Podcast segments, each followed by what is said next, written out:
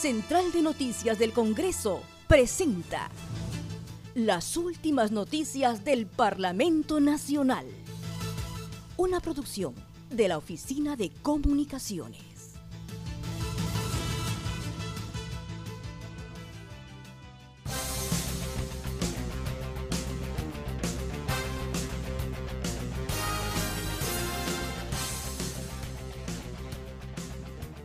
¿Cómo están? Les saluda Raquel Salazar. Hoy es 6 de marzo y estas son las principales noticias del Congreso de la República.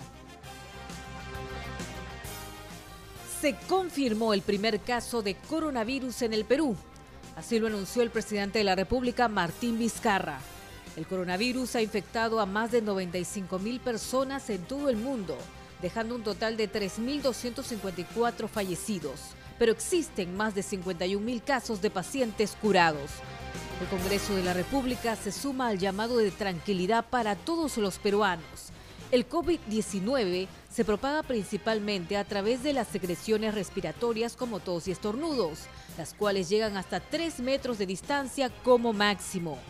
Recuerda, la principal forma de prevención es el lavado de manos con agua y jabón el gel desinfectante de manos, en base en 60% alcohol, debe ser usado en casos no se tenga disponible agua y jabón.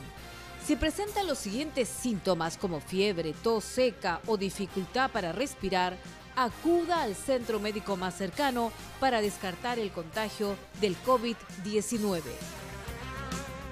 El Congreso de la República se unió al Día Internacional de la Mujer que se conmemora este domingo 8 de marzo. Durante la actividad que contó con la presencia de mujeres representantes de 18 instituciones del país, se destacó el rol de la mujer en el desarrollo del Perú, así como la necesidad de seguir trabajando por la igualdad en nuestra sociedad.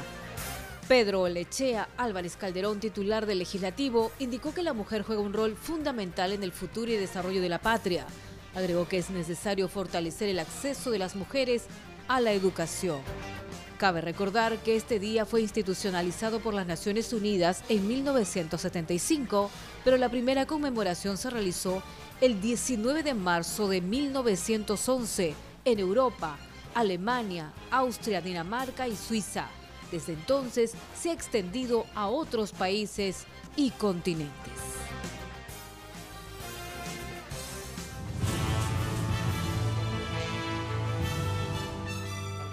Central de Noticias del Congreso presentó las últimas noticias del Parlamento Nacional. Una producción de la Oficina de Comunicaciones. Los invitamos a visitar nuestras redes sociales y sitio web www.congreso.gov.pe